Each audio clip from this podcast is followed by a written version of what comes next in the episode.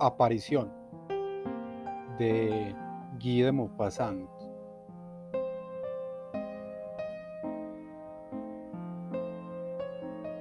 Se hablaba de secuestros a propósito de un proceso reciente.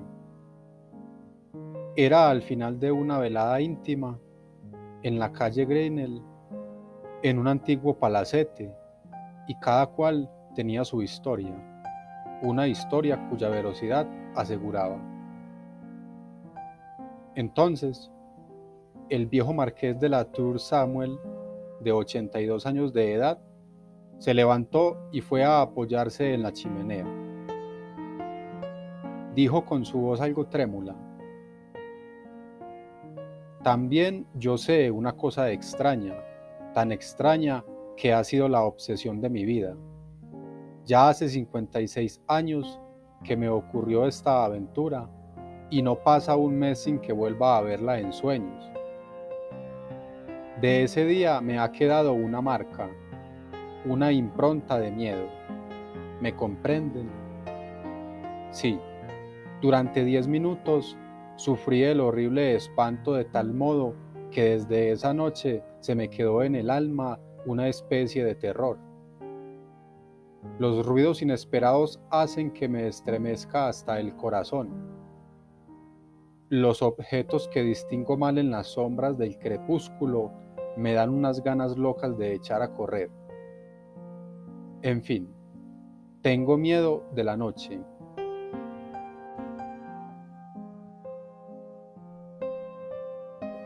Oh, no lo habría confesado antes de haber alcanzado la edad que tengo Ahora puedo decirlo todo. Cuando se tienen 82 años, está permitido no ser valiente ante los peligros imaginarios. Ante los peligros verdaderos no he retrocedido nunca, señoras.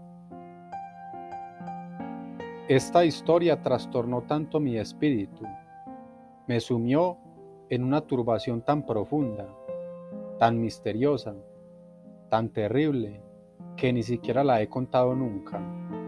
La he guardado en lo más hondo de mí, en ese fondo donde se ocultan los secretos penosos, los secretos vergonzosos, todas las inconfesables flaquezas que tenemos en nuestra existencia.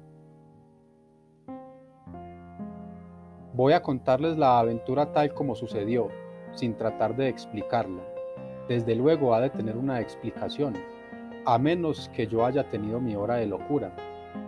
Pero no. No estaba loco y lo demostraré ante ustedes. Imaginen lo que quieran. Me limitaré a contar los hechos. Fue en 1827, en el mes de julio. Yo me encontraba en Rouen, de guarnición. Un día, cuando paseaba por el muelle, me crucé con un hombre al que creí reconocer sin recordar exactamente quién era. De manera instintiva hice un movimiento para detenerme. El desconocido se dio cuenta del gesto, me miró y cayó en mis brazos. Era un amigo de juventud a quien había querido mucho. En los cinco años que no lo había visto, parecía haber envejecido medio siglo su pelo estaba completamente blanco y caminaba encorvado, como consumido. Comprendió mi sorpresa y me contó su vida. Una desgracia terrible lo había destrozado.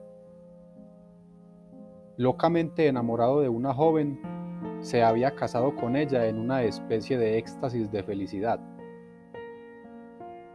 Después de un año de dicha sobrehumana y de una pasión inextinguible, ella había muerto de repente de una enfermedad de corazón, devorada por el propio amor, sin duda.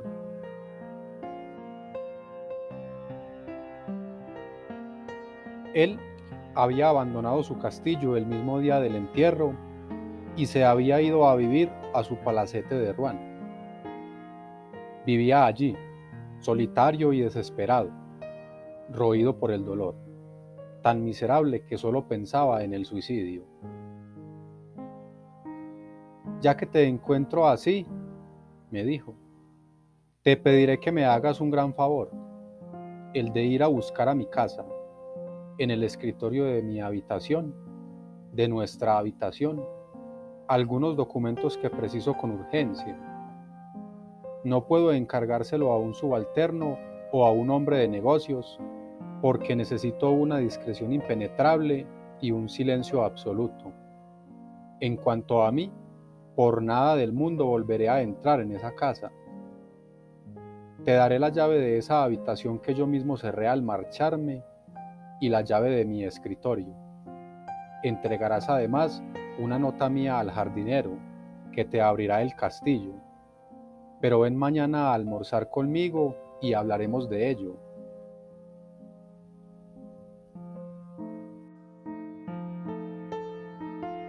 Le prometí hacerle aquel pequeño favor. Además, para mí no era más que un paseo, ya que su finca estaba situada a unas cinco leguas de Rouen. Tenía para una hora de caballo. Al día siguiente, a las diez, estaba en su casa. Almorzamos los dos solos, pero él no pronunció ni veinte palabras. Me pidió que lo disculpase. Pensar en la visita que yo iba a hacer a aquella habitación en la que yacía su dicha lo trastornaba, me decía.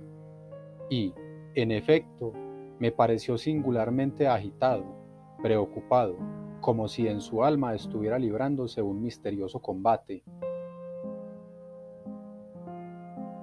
Por último, me explicó exactamente lo que debía hacer. Era muy sencillo.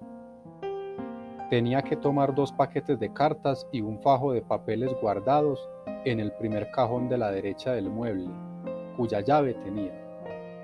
Añadió, no necesito rogarte que no pongas los ojos en ellos.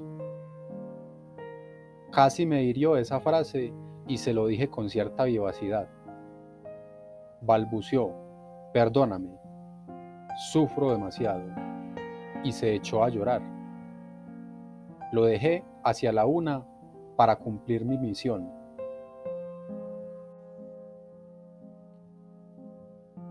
Hacía un tiempo radiante y yo iba al trote largo a través de los prados, escuchando cantos de alondras y el ruido acompasado de mi sable contra mi bota. Luego entré en el bosque y puse mi caballo al paso.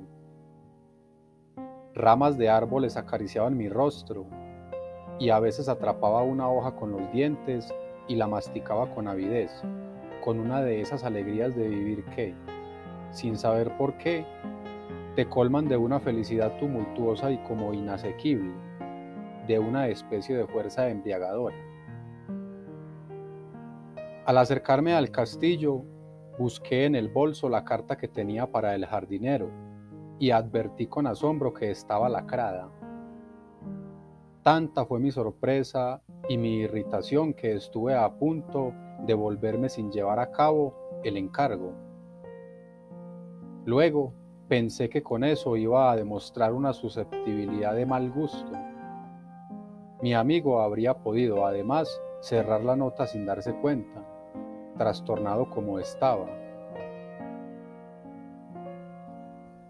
La mansión parecía abandonada hacía 20 años. La barrera, abierta y podrida, se tenía en pie, no se sabía cómo. La hierba llenaba las alamedas. Los arriates no se distinguían ya del césped.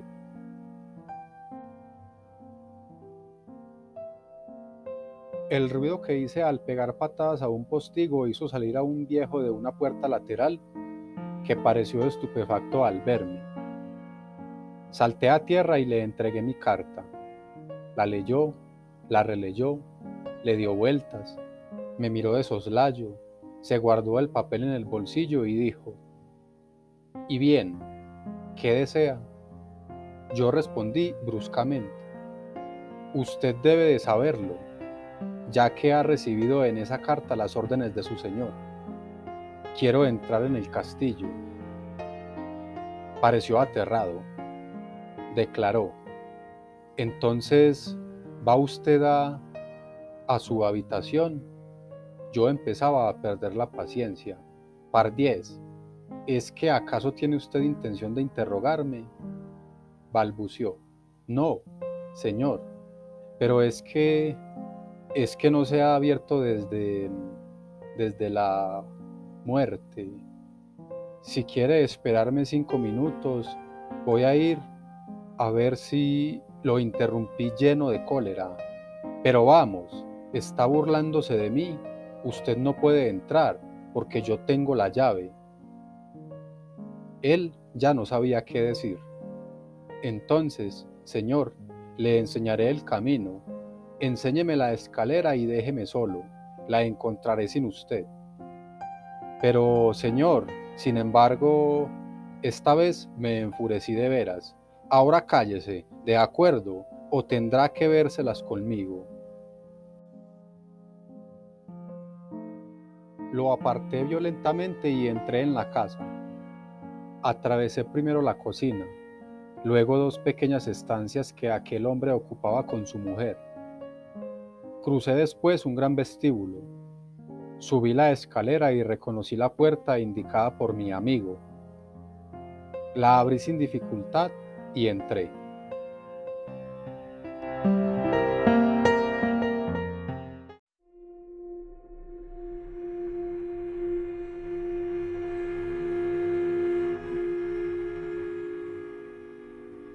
El aposento estaba tan oscuro que al principio no distinguí nada.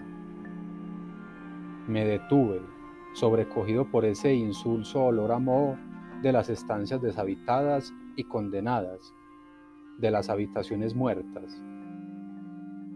Luego, poco a poco, mis ojos se habituaron a la oscuridad y vi con bastante nitidez un amplio aposento desordenado, con una cama sin sábanas, pero con sus colchones y sus almohadas, una de las cuales conservaba la huella profunda de un codo o de una cabeza, como si alguien acabara de apoyarse encima. Las sillas parecían desordenadas. Observé que una puerta, la de un armario tal vez, había quedado entreabierta. Fui primero a la ventana para tener luz y traté de abrirla, pero los herrajes de la contraventana estaban tan herrumbrosos que no pude conseguir que se dieran. Traté incluso de romperlos con mi sable, sin lograrlo. Como me exasperaba la inutilidad de aquellos esfuerzos, y como mis ojos habían terminado por acostumbrarse perfectamente a la penumbra, renuncié a la esperanza de ver más claro y fui hacia el escritorio. Me senté en un sillón, bajé la tapa del escritorio, abrí el cajón indicado. Estaba lleno hasta los bordes. Solo necesitaba tres paquetes que no sabía cómo reconocer y me puse a buscarlos. abría desmesuradamente los ojos para descifrar los sobreescritos cuando creí oír, o, mejor dicho, sentir, un roce a mi espalda. No le di más importancia pensando que una corriente de aire había movido alguna tela. Pero, al cabo de un minuto, otro movimiento casi indistinto hizo que un singular y pequeño escalofrío desagradable corriese por mi piel. Era tan estúpido alterarse, ni siquiera un poco, que no quise darme la vuelta por pudor hacia mí mismo. Acababa de descubrir en ese momento el segundo de los fajos que necesitaba, y encontré justo el tercero, precisamente cuando un suspiro profundo y penoso lanzado junto a mi espalda, me hizo dar un salto de loco a dos metros de allí. En mi impulso me había dado la vuelta con la mano en la empuñadura de mi sable y, desde luego, de no haberlo sentido tan cerca, habría huido como un cobarde.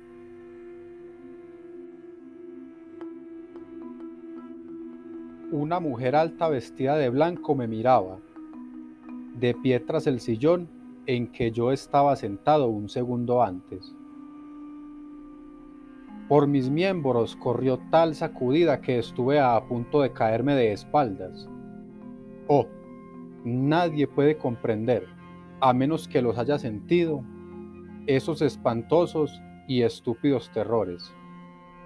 El alma se funde, uno ya no siente el corazón, el cuerpo entero se vuelve blando como esponja. Se diría que todo nuestro ser interior se desmorona yo no creo en fantasmas y, sin embargo, desfallecí con el horroroso miedo a los muertos. Y sufrí, sí, sufrí en unos instantes más que en todo el resto de mi vida, con la angustia irresistible de sus espantos sobrenaturales. Si ella no hubiera hablado, quizá me habría muerto pero habló. Habló con una voz dulce y dolorosa que hacía vibrar los nervios. No me atrevería a decir que volví a ser dueño de mí mismo y que recuperé la razón. No. Estaba enloquecido, hasta el punto de no saber lo que hacía. Pero esa especie de altivez íntima que hay en mí y también un poco de orgullo profesional me hicieron conservar, casi a pesar mío, una compostura honorable. Guardaba las apariencias para mí mismo y sin duda para ella, quien quiera que fuese, mujer o espectro. Me di cuenta de todo esto más tarde, porque les aseguro que, en el instante de la aparición, no pensaba en nada tenía miedo.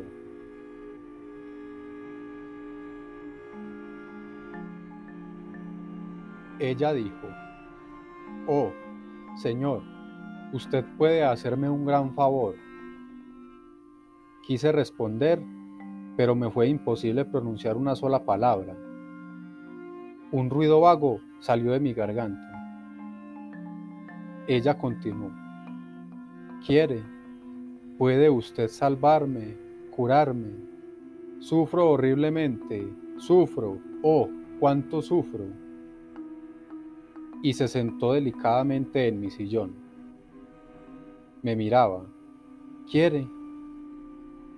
Dije sí con la cabeza, porque mi voz seguía paralizada. Entonces me tendió un peine de carey y murmuró, Peíneme, oh, peíneme. Eso me curará. Necesito que me peinen. Mire mi cabeza, cómo sufro y qué daño me hace el pelo.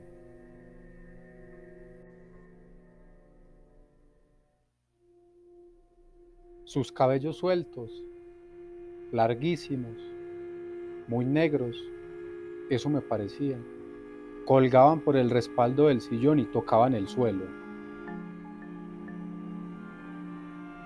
¿Por qué lo hice? ¿Por qué recibí tiritando aquel peine? ¿Y por qué sostuve en mis manos sus largos cabellos que produjeron en mi piel una sensación de un frío atroz, como si hubiera manejado serpientes?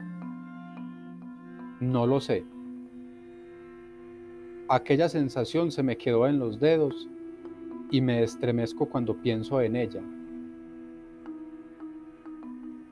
La peiné. Manejé no sé cómo aquella cabellera de hielo. La retorcí, la até y la solté. La trencé como se trenzan las crines de un caballo. Ella suspiraba, inclinaba la cabeza, parecía feliz. De repente me dijo, gracias. Me arrancó el peine de las manos y escapó por la puerta que yo había visto entreabierta.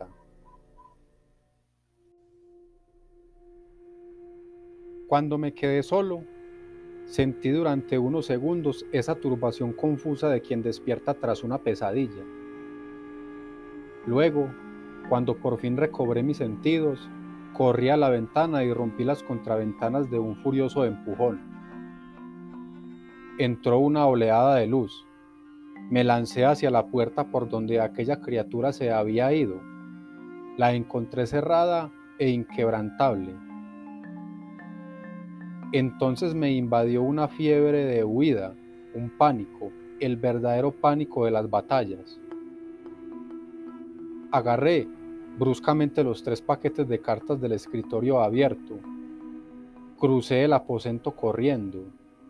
Salté los peldaños de la escalera de cuatro en cuatro.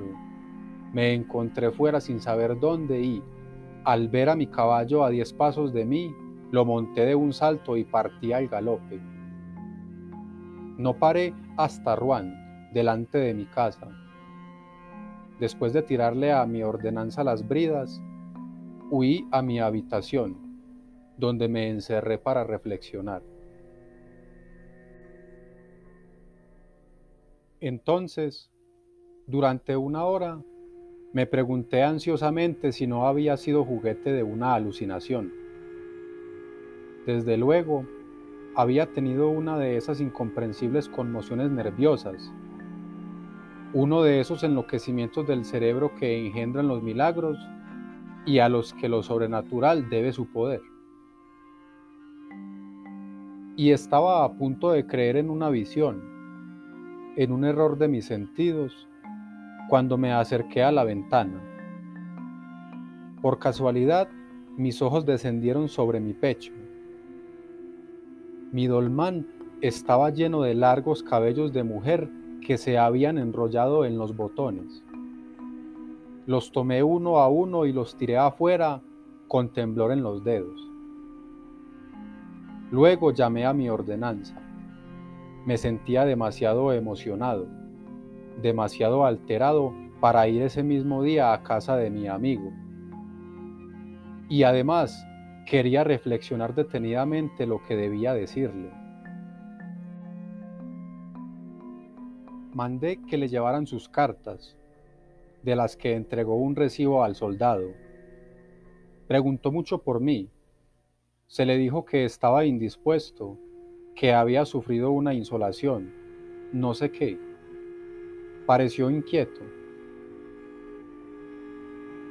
Fui a su casa al día siguiente, en cuanto amaneció, decidido a decirle la verdad. Había salido el día antes por la noche y no había regresado. Volví durante el día. No habían vuelto a verlo. Esperé una semana. No reapareció. Entonces avisé a la justicia. Lo buscaron por todas partes sin descubrir rastro alguno de su paso o de su retiro. Se hizo una minuciosa inspección del castillo abandonado. No se descubrió nada sospechoso. Ningún indicio reveló que allí hubiera estado escondida una mujer. Como la investigación no daba ningún resultado, se interrumpieron las pesquisas y desde hace 56 años no he averiguado nada. No sé nada más.